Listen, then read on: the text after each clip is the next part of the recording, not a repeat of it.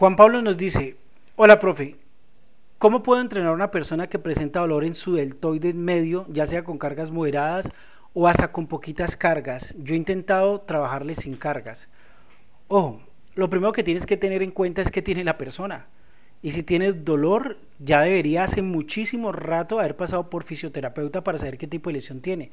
Cuando el dolor aparece, lleva mucho tiempo estar lesionada la persona. Entonces sí es importante que la evalúe un profesional, un fisioterapeuta, un ortopedista para saber qué tiene si tiene un ligamento roto, si tiene una bursitis, si tiene una caxulitis, bueno, tantas cosas que puede tener. Además, ojo, el hombro no por nada se conoce como, la articulación del hombro no por nada se conoce como el complejo articular del hombro.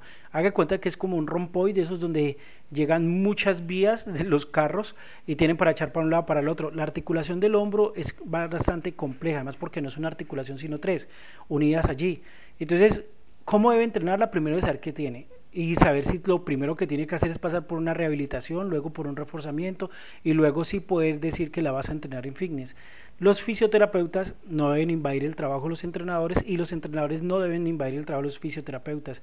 Deben ser los mejores amigos porque son dos, digamos, profesiones y carreras que son muy afines.